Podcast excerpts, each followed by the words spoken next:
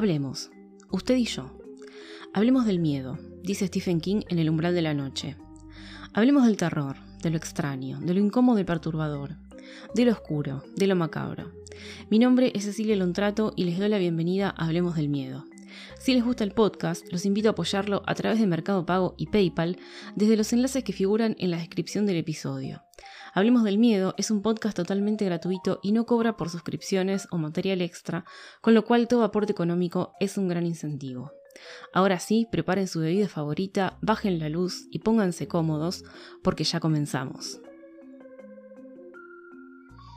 Buenas noches, gente, buenas noches a todos. ¿Cómo andan? Espero que, anden bien. Como siempre les digo, que hayan tenido una linda semana si me escuchan en, el fin de, o que estén transitando un fin de semana lindo, una semana linda, por lo menos por esta, por esta tierra, eh, Argentina. Eh, salió un poquitín el sol, estuvo muy, muy lluvioso durante los últimos días, horrible eh, en cuanto a clima.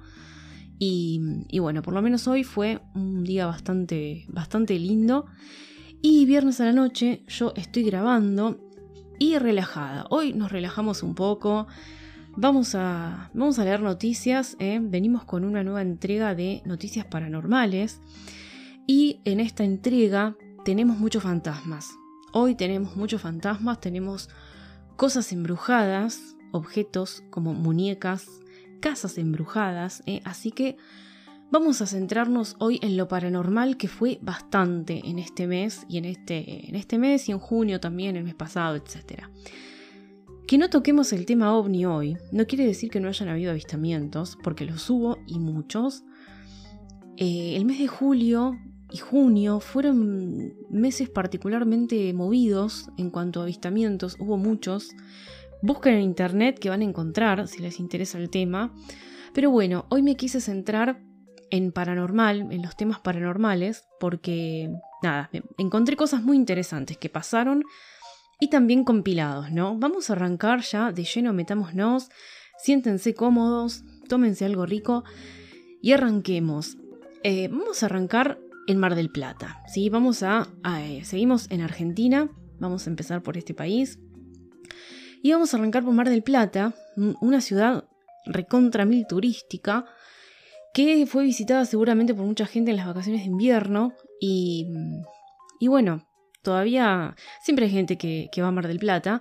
Así que si han estado por ahí y han visitado estos lugares que voy a mencionar ahora, probablemente estén embrujados porque vamos a hablar mm, eh, de la Mar del Plata Paranormal. ¿eh? Esta es una nota que encontré en 0223.com.ar, que es un sitio eh, especializado en noticias, un sitio allá de Mar del Plata, del 14 de julio, y compila un par de lugares que tienen muchas leyendas y son lugares muy conocidos. La mayoría, la mayoría yo los conozco. Así que vamos, vamos arrancando. La cultura de una ciudad se nutre de su historia, pero también de sus mitos y leyendas. Hay otra Mar del Plata, una Mar del Plata paranormal, que muchos tocamos de oído, pero existe y se sostiene de generación en generación. Hoy te cuento cuatro historias de fantasmas en lugares emblemáticos de la feliz que hay que conocer, dice la nota. El primer lugar que menciona es el asilo Unsue. Eh, este, este, lugar yo lo conozco, era un asilo eh, para eh, huérfanos y, personas en situación de calle y, y, se transformó, lo reformaron y demás, y ahora está abierto al público y tiene, bueno, ferias y demás cosas. Cito, en el asilo para pobres huérfanas y desamparadas Saturnino Unsue, reconvertido ahora en un centro cultural, hay quienes aseguran sentir presencias, y ruidos extraños en un antiguo sector todavía en reparación. Dice la historia, en 1927, una de las religiosas fue a rezar al oratorio y se cruzó con un capellán. Se dice que el hombre la violó y que luego la escondió en un túnel no muy transitado, terrible. Al parecer, la monja quedó embarazada y dio a luz a un bebé, que aún hoy llora todas las noches. Serenos cuentan que el ambiente del Unsue cambia a la madrugada y que cerca de las 3 es la peor. Se escuchan risas de muchachas, cajitas musicales, puertas que se abren y se cierran, camas que se arrastran. Ay, ay, ay, mamadera. Bueno, yo este lugar, ya les digo, yo lo conozco, lo vi de día, lo fui a visitar cuando, cuando eh, hicieron una feria y demás de artesanías.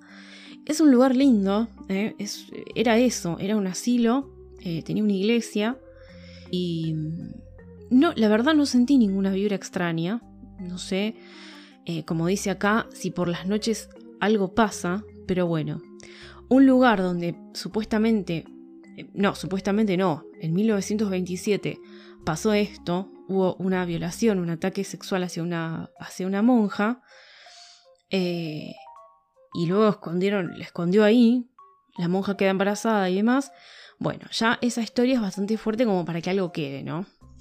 Energéticamente hablando.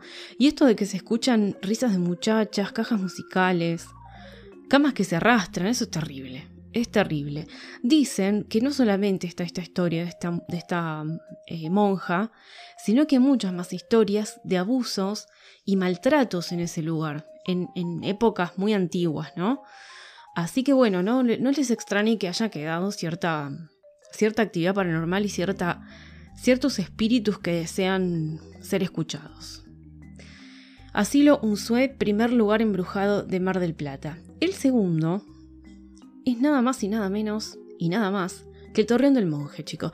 El Torreón, donde todo el mundo va, toda la gente que va a Mar del Plata va a sacarse una foto con el lobo marino y va al Torreón. Bueno, el Torreón, cito, fue construido a principios del siglo XX en honor al fraile Ernesto Tornero, que en el siglo XVI dirigió el primer asentamiento religioso en estas tierras.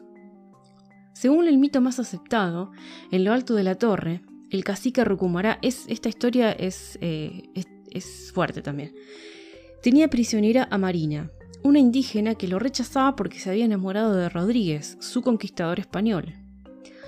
Rodríguez ordenó a Rucumará soltar a la mujer a cambio de perdonarle la vida, pero lejos de convencerlo, el cacique tomó a Marina y saltó a los acantilados. Quienes sostienen esta leyenda afirman que los fantasmas que rondan el torreón son en realidad los amantes desencontrados. Esta leyenda es muy conocida y es muy famosa en Mar del Plata.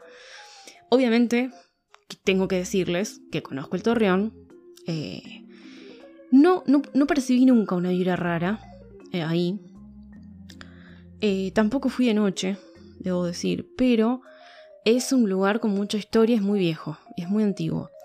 Y yo tengo que decir, ¿no? Mar del Plata, la ciudad en sí misma, tiene magia tiene una vibra de, de, esotérica, como esotérica. Yo no sé si, todas las ciudades costeras son así, a mí me pasan la mayoría de las ciudades costeras, que siento como una vibra extraña, no sé si será por el agua, por el mar, por la cercanía al mar, no sé.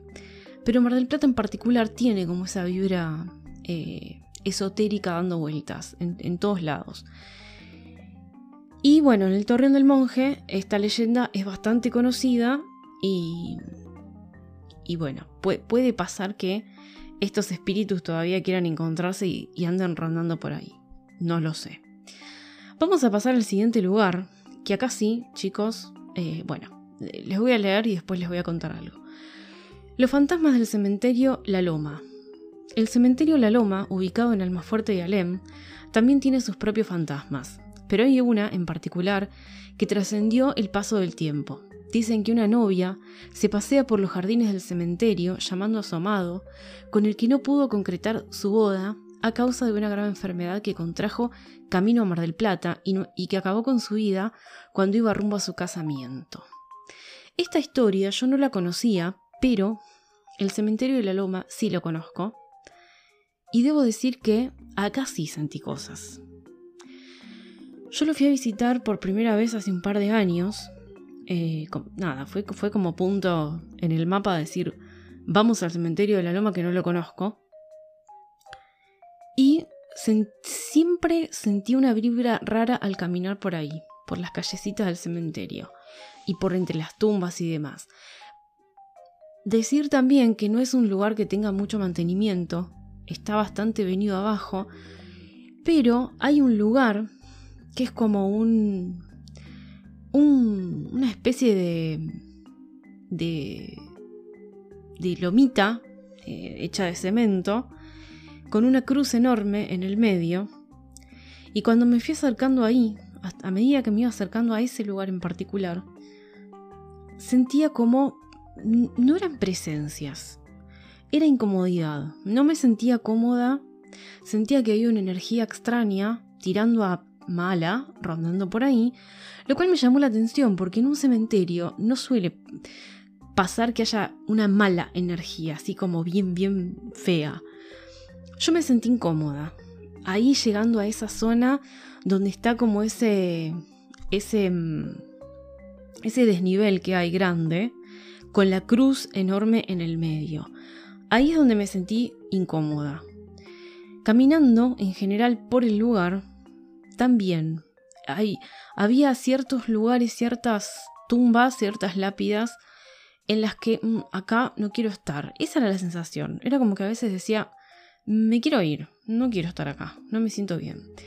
Así que bueno, y uno, cuando sale del lugar, ahí es cuando se da cuenta si realmente estaba sugestionado o no, yo salí del lugar y sentí como que respiraba un aire más puro.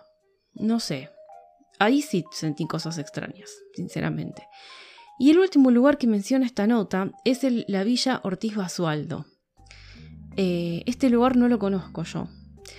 Dice, el actual Museo Castanino, también conocido como Villa Ortiz Basualdo, alberga espíritus centenarios. Esta leyenda urbana afirma que en el piso donde se encuentra una de las habitaciones y una pequeña capilla, vieron el velorio de una joven de pelo largo y blanco en un camastro y una mujer mayor, de negro, que no paraba de llorar. Otra persona dijo también que vio a tres niños de época en el salón principal que salieron corriendo atravesando las paredes. Bastante creepy. Este lugar no lo conozco, de hecho no sé en qué eh, sitio está exactamente. Pero bueno, ya tienen estos puntos. 1, 2, 3, 4. Estos cuatro lugares para visitar con este eh, background. ¿eh? Ahí medios embrujadelis. Vamos a la siguiente. Acá yo dividí. a mí me encanta dividir en grupos las cosas. Y mm, bueno, se vienen las noticias de muñecas embrujadas. Vamos arrancando. Varias son. Aseguran que una muñeca embrujada tiene el espíritu de una nena. Esta noticia es de TN, es del 2 de julio y acá nos, situamos en el Reino Unido, ¿sí? Les leo, un investigador paranormal indicó que una muñeca de 119 años parpadea, se tira de los estantes y causa dolor en el pecho a las personas. Tranquila, muñequita. Un hombre de Reino Unido que trabaja como investigador paranormal asegura que una muñeca embrujada de 119 años parpadea, se tira de los estantes y les causa dolor a la gente cuando están cerca de ella. El detective Mickey York, quien tenía encerrada a la muñeca Janet en su cobertizo, decidió sacarla de su caja y mostrarla en la oficina de su casa, algo que su familia eh, no quería que hiciera. Y bueno, solo lo hice para ver qué pasaba, y dado que estuvo en exhibición en mi oficina, regularmente entro y la encuentro en el piso y no hay forma de que se haya caído, afirmó York. Señor, ¿qué necesidad? Yo pregunto, ¿no? ¿Es necesario? Es como la muñeca Annabel, la del Museo de los Warren, que está ahí encerrada. Déjenla ahí. Si saben que. Si saben cómo se pone, ¿para qué la invitan? O sea, déjenla en la vitrina. Ya está. Y gracias que no la queman, porque bueno, quizás está encerrada ahí con algunos conjuros, no lo sé, pero déjenla ahí.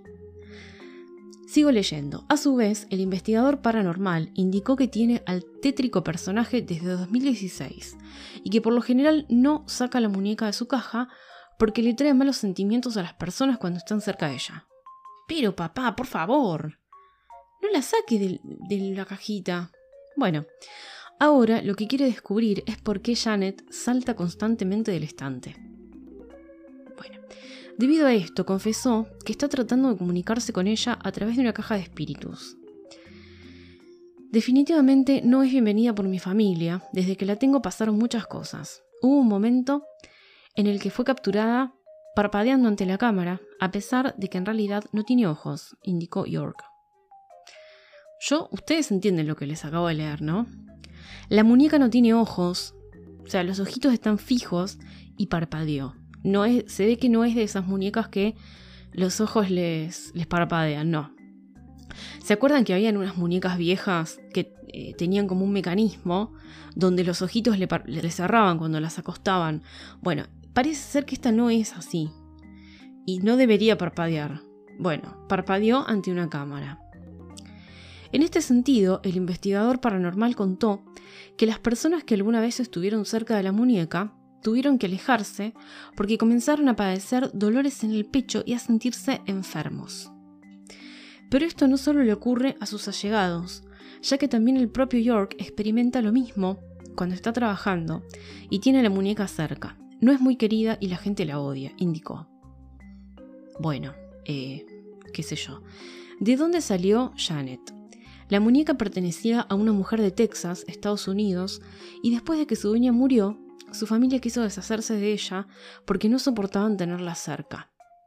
Esto se debe a que en algunas oportunidades escucharon pasos en la casa y les dio una sensación de escalofríos, por lo que le dieron la muñeca York tras contactarlo por internet. la muñeca viajó de Texas a Reino Unido sin escalas, porque la familia debe haber dicho, mira, yo la quiero lo más lejos posible. O sea, sacámela de mi casa y llévatela a la otra punta del charco. Cuando consiguió la muñeca por primera vez en 2016, el investigador aseguró haber estado muy emocionado. A pesar de ello, sabía que se trataba de algo serio porque la familia que se la dio no quiso dinero e incluso pagó para que la enviaran a Reino Unido. Claro. Claramente, con ese... Ahora, el señor York, con esos antecedentes, no entiendo para qué la sacó. Él dice que para ver qué pasaba. Pero bueno, dale, expones a tu familia, digo. Eh, comentó que en un principio la muñeca no tenía nombre y descubrió que se llamaba Janet a través de una sesión con la caja de espíritus. Le pregunté por su nombre y el espíritu que está unido a la muñeca me dijo que era Janet, dijo. Bueno, hay un espíritu unido a la muñeca, ya lo sabemos. Aunque York siempre tuvo buenas intenciones con la muñeca, la relación fue tensa desde el principio. No sé mucho sobre Janet, aparte de que hay una huella en su espalda que dice 1903, y creo que el espíritu adjunto es una nena que no puede ver porque no tiene ojos, manifestó. Me metí en la investigación paranormal después de ver programas de televisión. Quería ver si era real, así que fui al cementerio local para probar, para probar y nunca miré hacia atrás, agregó. Pese a las escalofriantes experiencias que tuvo con la muñeca, planea seguir pasando tiempo con ella porque quiere seguir conociéndola y ver qué más es capaz de hacer. No puedo esperar a ver qué otras experiencias tengo con Janet a futuro, finalizó. A este hombre le gusta sufrir, evidentemente. Acá hay un, tema que va más allá del, de la curiosidad investigativa, ¿no? No sé. Eh, a mí el tema de las muñecas es algo que me da mucho miedo. Mucho miedo. Como me da mucho miedo, vamos a seguir con las muñecas ¿eh? y vamos a la historia de la muñeca japonesa poseída a la que nunca deja de crecerle el pelo.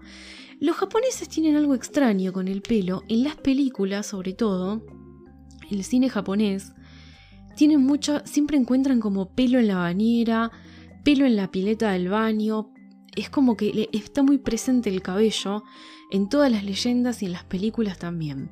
Y el agua, el, el pelo y el agua. Eh, en el tema de las historias de Japón.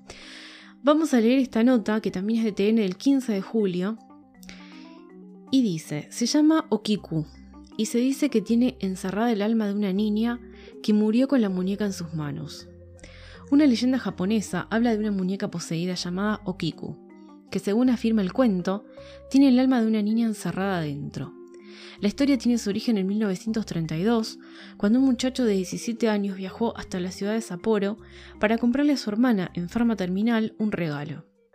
Volvió con la muñeca. A su hermana le encantó y la llamó Okiku. La niña pasó el resto de sus días aferrada a esa muñeca y murió sosteniéndola en enero de 1933, dejando atrás a su familia desconsolada.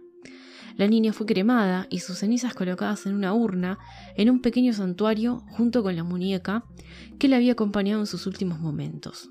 Con el tiempo, la familia se percató de algo impresionante. El pelo de la muñeca no paraba de crecer. Intuyeron que el alma de su pequeña había quedado atrapada dentro del juguete. Así que como así fue como adoptaron el ritual de cortarle el pelo a la muñequita todos los meses. Cuando llegó la Segunda Guerra Mundial, la familia debió abandonar la casa donde residían y se llevaron a la muñeca con ellos. Decidieron que contenía el espíritu de su hija y debía permanecer en un lugar seguro y sobre todo especial. Así que la llevaron al templo Manenji en Japón. Desde entonces, el juguete poseído pasó por varios templos y actualmente se encuentra en la región de Hokkaido. La leyenda trascendió y miles de turistas la visitan cada año para observar si es real que su cabello crece todos los meses. Además, hay quienes aseguran haber visto humedad en sus ojos como si la muñeca estuviera lagrimeando. Una leyenda eh, trágica y poco y bella a la vez, ¿no? Tiene como algo así de, romanticismo. Eh, pero no termina acá esto. Acá tenemos otra historia de Okiku, que es un fantasma. Dice, es interesante el nombre que la nena le dio a la muñeca. Okiku es un personaje es el personaje de un cuento de fantasmas tradicional japonés llamado La casa del plato en banjo. En el relato, una criada rompe un plato de su dueño accidentalmente y al principio decide ocultarlo. Cuando no puede más con su conciencia, le confiesa lo sucedido a la esposa de su amo. La mujer decide un castigo ejemplar para la criada, la golpea y le va cortando un dedo cada día. Ah, bueno, hasta que finalmente la muchacha agonizante se arroja en pozo y muere. Según el relato, el fantasma lleno de rabia y rencor permanece dentro del pozo y cada noche sube para recitar una frase. Un plato, dos platos, tres platos, cuatro platos. Terrible. O sea, acá hay una. Es un inception de leyendas esto. Es la leyenda de la nena con su muñeca que le puso Okiku. Y la leyenda de Okiku que eh, sube del pozo cada noche. Bueno, esto también. esta es otra muñeca eh, poseída, digamos, por un espíritu bueno, que también está en exhibición eh, y se puede visitar en Japón. Bueno, ahora tengo tres noticias que se dieron... A ver, es, una, es otra noticia de una muñeca, de una muñeca eh, embrujada. Y las tres que vienen, las tres noticias que vienen, son en el mismo lugar de España, ¿eh? que es en Huelva. Díganme los españoles que me escuchan si este es uno de los lugares más embrujados de España, porque es que hay miles de noticias de ahí, de ese lugar, relacionadas con lo paranormal. Así que quizá este sea un lugar embrujado. Estén atentos también porque dentro de poco eh, vamos a hacer un. voy a hacer un episodio eh, con las leyendas más macabras de España, las más terroríficas. Así que se viene un episodio para España también. Ya hicimos de Argentina, eh, hicimos varias de Argentina, eh, vamos, eh, hicimos algunas de México, mencionamos también, hablamos de, también de la Pascualita y ahora vamos a hacer un, episodio de leyendas españolas, así que dentro de poco. Vamos a leer esta nota que se llama El terrible caso de la muñeca encantada de Huelva. Esta nota es de huelvainformación.es y es de José María Bautista, el periodista que la escribió.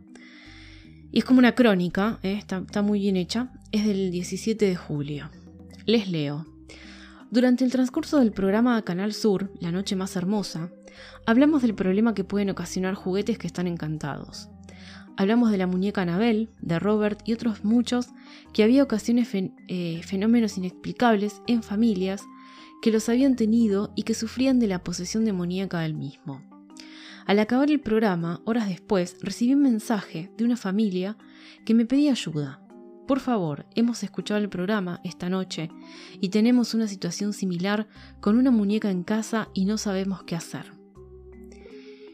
Sabiendo que podía tratarse de un episodio de muñeco o muñeca encantada, les pedí que habláramos al día siguiente y que me contaran todo lo que les sucedía. La familia accedió a ello y la comunicación se estableció. El cabeza de familia decía, Mira, nos hemos mudado a un piso en Huelva Capital, en la calle Méndez Núñez. Cuando fuimos a visitarlo, en la previa de la compra, nos pareció el sitio perfecto, bien ubicado e ideal para el trabajo y el colegio. La cosa fue que al comprarlo, iniciamos la mudanza una vez que nos lo entregaron, y nada más llegar, mi hija fue viendo la habitación por habitación y salió de una de ellas diciendo que en su cuarto había una muñeca y que era su mejor regalo. La verdad que no la dejamos allí y pensamos que o era un detalle de la inmobiliaria, algo raro, o es que se había quedado olvidada. La cosa es que la niña se adueñó de la muñeca, me decía. Hasta ahí todo correcto, pero pronto vendrían los problemas. Una noche, ya en la cama, sentimos en la habitación de la niña mucho ruido y gritos. Mi hija vino corriendo y diciendo que la muñeca se había subido a la cama. Nos pareció cosa de críos, que estaba buscando dormir con nosotros. Aquella noche la dejamos y para la noche siguiente estaba un poco recelosa. Sabiéndolo, cogí a la muñeca y la subí al altillo de la ropera a dos metros de altura, donde la niña no llega. Aquella noche sentimos llorar y gritar a la niña, que vino diciendo que la muñeca se había subido a la cama. Le dije que era imposible porque estaba a dos metros de altura y ella no llegaba. Fui a su cuarto, al dormitorio, y la sorpresa fue que estaba allí sobre la cama fuera de la caja. No sabía bien cómo había llegado allí. Pensé que tal vez había pensado en ello, pero no había llegado a guardarla. Cogí la muñeca y la metí en la caja y la puse en el altillo de nuevo. Narraba. A ver, vamos a hacer un paréntesis acá, ¿no? El señor puso a la muñeca a dos metros de altura. Era imposible que su hija, una niña evidentemente, pudiera llegar. Bueno, la muñeca se le subió a la cama a la nena. Eh, y acá el señor dice, pensé que tal vez había pensado en ello, pero no había llegado a guardarla. O sea, él le busca la lógica en algo que evidentemente hizo, que es subir a la muñeca, y se acuerda que lo hizo. Pero acá está como esa cosa de, de no reconocer que no tenés explicación para algo evidentemente paranormal, porque no es que no tenés explicación para, uh, ¿dónde puse las llaves? No, yo las puse acá y no, y ahora no están. Bueno, no, es una cosa muy fuerte. Es una muñeca que ya de por sí eh, es creepy, una muñeca que, que te apareció en tu casa nueva que te compraste y estaba ahí, ya raro, y se le sube a la cama a tu hija. Bueno. Sigo leyendo. El acabose fue la noche siguiente, cuando la niña llora y dice que la muñeca le había arañado las piernas. Miré las piernas de la niña y tenía como pequeños arañazos con sangre. Le miré los dedos y no había ni rastro. Fui a la habitación y me encontré la muñeca en la cama con los dedos ensangrentados, como si hubiese sido ella. Me dio muy mal rollo y la guardé de inmediato y la llevé al trastero. Ahora, ayer, cuando escuchamos el programa, me decidí llamarte para saber qué puedo hacer con ella, confesaba. Ay, chicos. Eh, bueno. Vos ves a la muñequita sentada ahí con los dedos ensangrentados y las piernas de tu hija arañadas. Yo no sé, no sabría qué hacer realmente. ¿A quién voy? No, no sé, no sabría. Bueno, sigue el periodista relatando. Ante la situación le pedí que me enviara la muñeca para estudiarla y así lo hizo. Hoy día es parte de mi Museo de Objetos Encantados. No ha sido la causante de ningún fenómeno paranormal que yo haya vivido relacionado con ella y en apariencia es solo un juguete. Una muñeca que en este caso estaba maldita para esta familia de Huelva. Como colofón del caso, decir que la familia se puso en contacto con la inmobiliaria, la empresa de mudanzas y el anterior propietario, y nadie sabía nada de aquella muñeca maldita. Terrible. Esta es una historia para una película claramente. Eh, es, bastante fuerte. Lo bueno es que esta familia eh, paró el tema acá, ¿no? Se deshizo de la muñeca ya cuando había consecuencias físicas con la nena, ya es como demasiado. Pero bastante tétrica esta historia. Seguimos en Huelva, ¿eh? seguimos en España. Y vamos a una familia que dice haber sufrido un teletransporte cuando iba a Huelva en coche. Bien, esto a ver, podemos relacionarlo con, con el fenómeno, ¿no? Eh, ufológico. No lo sabemos. Vamos a ello. Eh, esta nota es de okdiario.com del 23 de junio y dice, una familia de Cartaya, Huelva, asegura haber sufrido un auténtico fenómeno paranormal, concretamente el del teletransporte. Según ha explicado la madre en televisión, circulaban en una autovía, dirección Sevilla, cuando de repente aparecieron en otra carretera en la que nunca antes habían estado. Quien relata los paranormales hechos es una popular locutora de Huelva, Isabel Horta, que explicó en cuatro al día el extraño suceso. Según relata, circulaban por una autovía en el coche, desde Cádiz, dirección a Sevilla, con el objetivo de llegar a su domicilio en Cartaya. Cuando de repente aparecieron en otra carretera, desconocida para ellos. Tal y como explica, en el vehículo iban cuatro personas, la propia Horta junto a su marido y sus dos hijas que iban dormidas en los asientos traseros. Bueno, la locutora dice no poder asegurar en qué kilómetro exacto sucedió, pero sí relata cómo viajaban en el coche y sin suceder nada extraño, de repente se acercó un camión y a partir de entonces aparecieron en otra carretera completamente diferente a la que estaban. Cuando se percataron, se encontraban en un lugar en el que no, no sabían a dónde estaban, no sabían dónde era. Bueno, tras hacerse a un lado y frenar, no podían encontrar explicación a lo que les había pasado, porque en ningún momento habían salido de la, de la autovía y sin embargo estaban en un lugar muy distinto. Por allí no hemos pasado en la vida. Se trataba de una carretera con muchos baches y en muy mal estado, relata la comunicadora en el canal Mediaset. Se trata pues de un presunto fenómeno paranormal que ya se está viralizando en redes sociales, que le dan mayor credibilidad a la historia al contarla una reputada comunicadora y periodista que sigue sorprendida y sin poder comprender qué es exactamente lo que les pasó. Yo lo que a mí lo que me gustaría saber es cómo volvieron al lugar donde deberían estar. Cómo, cómo si, si sufrieron nuevamente un teletransporte al lugar donde estaban originalmente o si encontraron una salida por esa carretera extraña. Ellos dicen que eh, se cruzaron con un camión en la ruta y aquí a partir de ahí se teletransportaron a una ruta totalmente desconocida y en mal estado. Bueno, bastante feo. También me gustaría conocer las sensaciones, ¿no? porque eso es interesante. Primero, cómo, cómo lograron volver. Eso es clave. Y segundo, ¿qué sintieron en esa ruta desconocida, en ese lugar tan extraño en el que nunca habían estado supuestamente, ¿no? Eh, ¿Qué experimentaron? ¿Se sintieron bien? ¿Se sintieron mal? ¿Se sintieron confusos? Hay, veces que uno en este tipo de experiencias eh, se evidencia eh, confusión, obviamente, ¿no? Si, otra pregunta que me haría yo es si pasó el tiempo. ¿Cuánto tiempo pasó? Cuando ellos volvieron? ¿Pasar el tiempo que tenía que pasar realmente o pasó más tiempo? Bueno, esos interrogantes a mí me quedaron y me quedé súper intrigada con esta historia, la verdad. Eh, voy a seguir tratando de, investigar a ver si, si esta mujer, em, Isabel Horta, locutora, siguió explicando a ver qué le pasó o dio algún otro testimonio y lo traigo para la próxima. Bien, seguimos en Huelva. Sí, sí señores, seguimos en España. Fenómenos paranormales en el poblado de Los Cabezudos. Esta nota también es de huelvainformación.es, también de José Manuel García Bautista, del 10 de julio.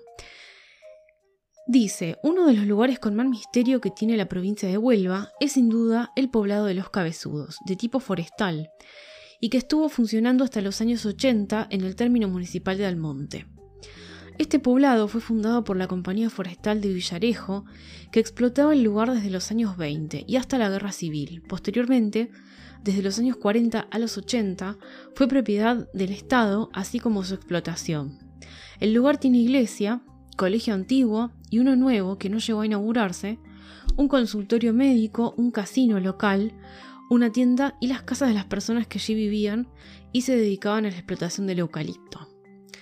Cuentan que en ese mismo sitio, en la residencia del ingeniero jefe, pernoctó la reina Sofía y las infantas cuando visitaron el Rocío.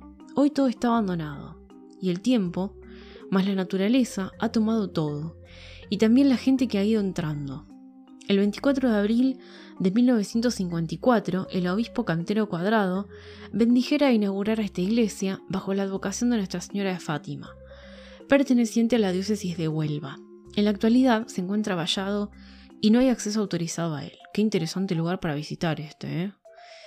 Eh, este lugar, desde que quedó abandonado, se habla de fenómenos paranormales que suceden en su interior, de una misteriosa sombra negra, que se suele manifestar en la zona del colegio viejo y la iglesia, así como el dispensario médico. Pueblo abandonado totalmente. Eh, y con actividad paranormal. Lindo lugar, ya les digo. Es significativo que este tipo de hechos han sido investigados por muchos buscadores del misterio. Uno de ellos es Enrique Lobo, quien junto a un compañero de investigación dice, nos acercamos a este sitio a grabar un video y tratar de grabar psicofonías. El sitio está abandonado y entramos en el colegio, allí nos pusimos con la grabadora y cuando llevábamos una media hora sentimos unos pasos que se acercaban. No vimos a nadie, pero sentimos como un porrazo, como cuando se cierra una puerta y en el sitio pocas puertas quedan. Bueno, seguimos la grabación y fue cuando vimos pasar por delante de la puerta una especie de silueta, una forma que andaba justo en aquel pasillo y que nos dejó muy impresionados. Luego bajó la temperatura muchísimo y comenzamos a sentir un quejido que nos dejó helados y no era ningún animal. Hasta el sitio se han desplazado otras personas que o bien buscaban hacer urbex, entrar en edificios abandonados, o bien por hacer fotografías de esos lugares. Bueno, acá ya tenemos eh, unos exploradores que buscaban psicofonías, las encontraron claramente. Y después dice, así Carlos L. y Javier E., junto a sus parejas, acudieron al sitio pues nos habían hablado que pasaban cosas y queríamos investigar. Llegamos y con los móviles quisimos hacer un video del sitio presentándonos los cuatro y diciendo lo que íbamos a hacer allí.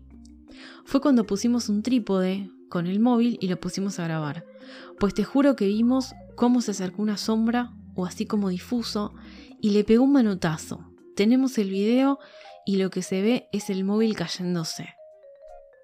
Bueno, acá parece que todo el que va algo recibe, ¿eh? Investigación personal en los cabezudos el periodista nos cuenta, he tenido la oportunidad de estar allí e investigar. Con un grupo de investigación personal dispusimos nuestros aparatos de medida, tanto EMF, de campos electromagnéticos, como detectores de varios de presencia, medidores de temperatura, cámaras de infrarrojo, térmicas, termómetros profesionales, geófonos y dos ordenadores con micrófonos de alta sensibilidad captando cualquier sonido. Bien, iban equipados. En la sesión de psicofonías que hicimos pudimos captar, literal, ¿eh? El sacerdote, cura, aquí estoy, vete, como inclusiones más destacadas, así como grabar sonidos de pasos y caídas de temperaturas de hasta 8 grados. Igualmente se captó una extraña masa fría en torno al grupo en el momento en el que realizábamos la sesión de psicofonías o la vigilancia de zonas desde las cámaras centralizadas a un ordenador. ¿Qué sucede en este lugar? No lo sabemos, pero por los testimonios que tenemos y nuestras propias indagaciones, parece que algo se quedó a vivir en el poblado de los cabezudos eternamente. Más que interesante este lugar para visitar. ¿eh? Si ustedes son españoles o andan por España, díganme si conocen este lugar. Les voy a dejar obviamente la cajita de, preguntas en Spotify para que, para que nos cuenten, a ver si, si han pasado por ahí. Bien, Seguimos, ya dejamos España, nos vamos a París, vamos a Francia y vamos a un edificio. Esto, esta nota es muy particular porque implica a un grupo de personas completo, a un edificio completo siendo acechado. Todo el edificio no puede estar loco. Los inquilinos exigen mudarse por la presencia de fantasmas. Esta nota es de TN del 29 de junio y dice, el alcalde del sur de París decidió investigar el pedido porque casi todo el consorcio se quejó. Bueno, gente, acá No tenían problema ni de cañería, ni de humedad, ni de ratas, ni de cucarachas. No, no, no. Acá hay fantasmas. Un grupo de inquilinos decidió escribirle al alcalde de un lugar que no voy a nombrar porque no sé francés y no, no sé cómo se dice, sinceramente, perdón. Perdón por tan poco, chicos. Es al oeste de París, dice, para que revise la situación del edificio donde viven. Dicen que desde hace tiempo se dan varios fenómenos de carácter sobrenatural y piden ser mudados a otro lugar. Solicitan urgente... Me mata que... Le están exigiendo al alcalde... A ver.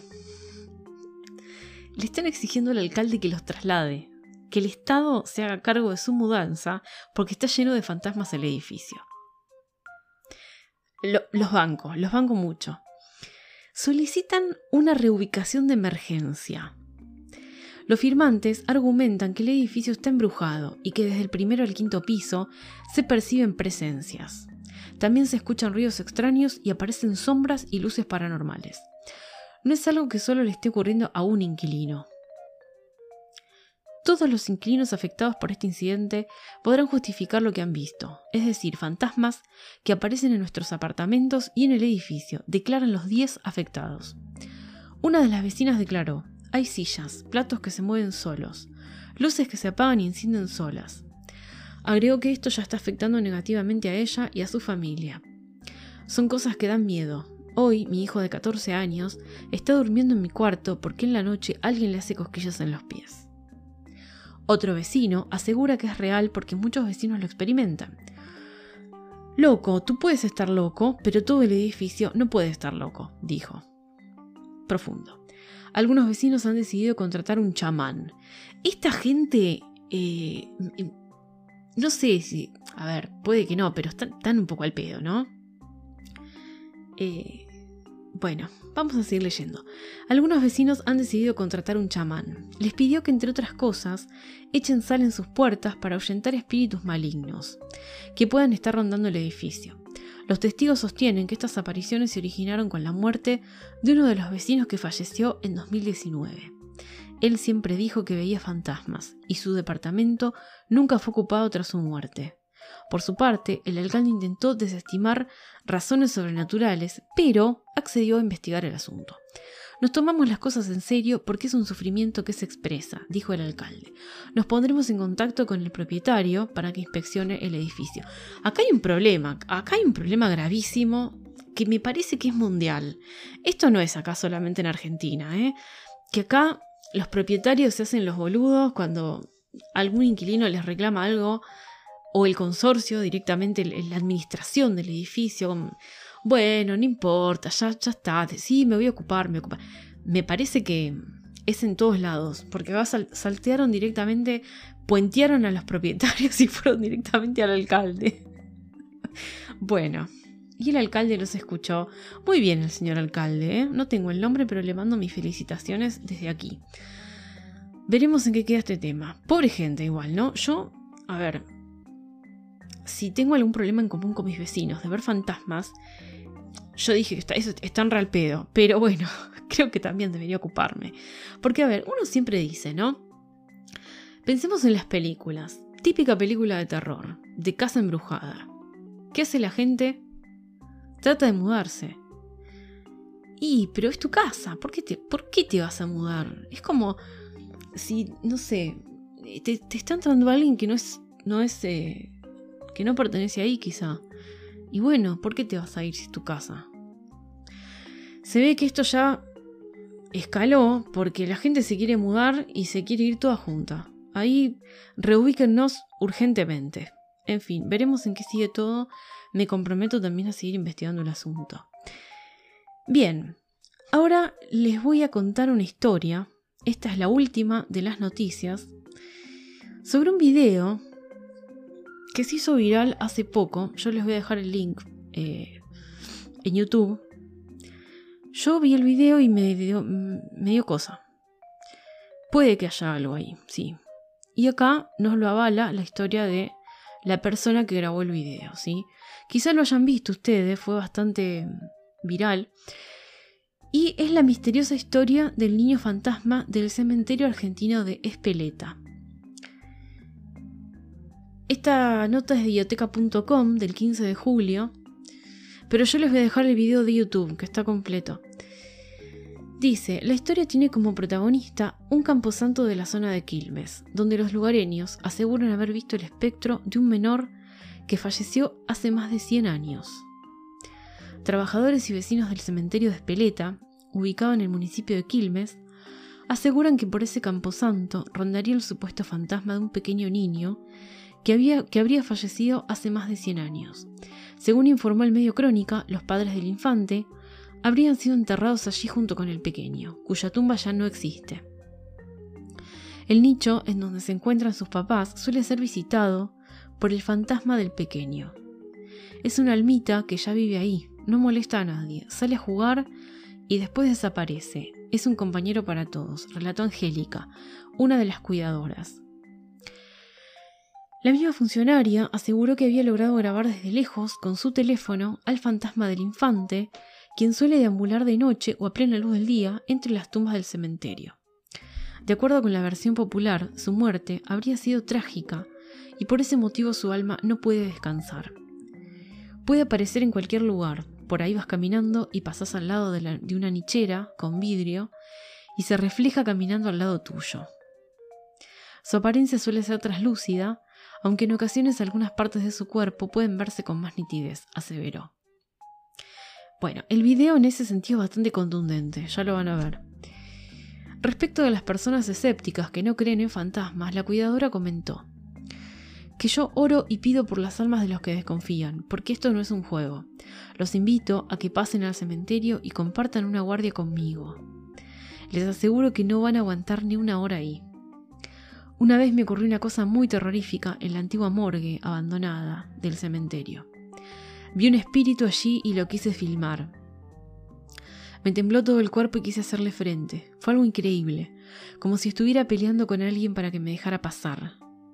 Me tiró el celular y me lo terminó rompiendo. A veces los mismos deudos que van a visitar a sus santos difuntos entran al cementerio y salen asustados porque ven cosas. Bueno, acá, eh, bueno, uno a lo largo de la vida, mal o bien, poco o mucho, uno visita cementerios. No sé ahora qué tanto, pero cuando yo era más chica sí. Nunca vi nada, pero uno siente una cosa rara. Por ejemplo, en el cementerio de la Chacarita, em, en ciertos lugares se siente una cosa extraña y en otros no. El cementerio de la Chacarita es un cementerio enorme, muy grande. Em, y hay mucha gente ahí. Y hay mucha energía, muchas cosas. Obviamente, los cuidadores, los sepultureros, siempre dicen que ven cosas porque obviamente trabajan de eso y están expuestos. Es como los médicos o la gente que trabaja en una morgue o en los hospitales, siempre pasan cosas y se ven cosas raras. Pero uno como, a ver, visitante sería una palabra, eh, también siente cosas, no necesariamente las va a ver. Pero eh, hay cementerios donde pasan más cosas que otros, no sé por qué. Yo ya les digo, en Chacarita hay lugares que me dieron más em, aprensión que otros, mismo dentro del mismo cementerio. Y en el cementerio de La Loma, en Mar del Plata, en la mayoría de los lugares donde estuve, me pasaron cosas raras a nivel percepción. Después estuve en, Recoleta también, pero capaz la, vibra de Recoleta es como se mezcla un poco más todo, porque hay mucha gente que es, turístico. Recoleta es un cementerio turístico, eh, donde hay tumbas muy famosas de próceres políticos, gente del mundo del espectáculo, poetas, gente de la cultura de hace muchos años. Y hay mucha energía, de muertos y de vivos también. ¿eh? El cementerio de la Recoleta tiene mucho tránsito. Y yo no sé si es que los espíritus y los espectros se cohiben, eh, se ponen tímidos o qué, pero en la Recoleta no se siente tanto esa vibra. Así que, por eso yo, este cementerio de Quilmes no lo conozco y y, el video de YouTube, la verdad, es bastante contundente. Ya les digo, no vi nada nunca ningún cementerio vi nada, pero sí sentí. Y calculo que si encima uno ve algo, la sensación creo que no, no es fácil de olvidar. Mm, así que les voy a dejar el video y ustedes me dirán, me dirán qué sintieron cuando lo vieron, qué opinan y por supuesto, si tuvieron alguna experiencia, brevemente me la cuentan en la cajita de comentarios. Bueno, cerramos por hoy. Eh, espero que les hayan gustado estas historias. Quizás hayan asustado un poquitito, claramente sí, lo espero. Eh, yo me asusté también en, en algunas partes cuando, cuando las leí. Así que espero haber logrado ese objetivo al menos y haberlos entretenido un ratito. Amantes del terror, hasta acá llegamos por hoy. Gracias por haberme acompañado, como siempre, y nos vemos en el próximo episodio de Hablemos del Miedo.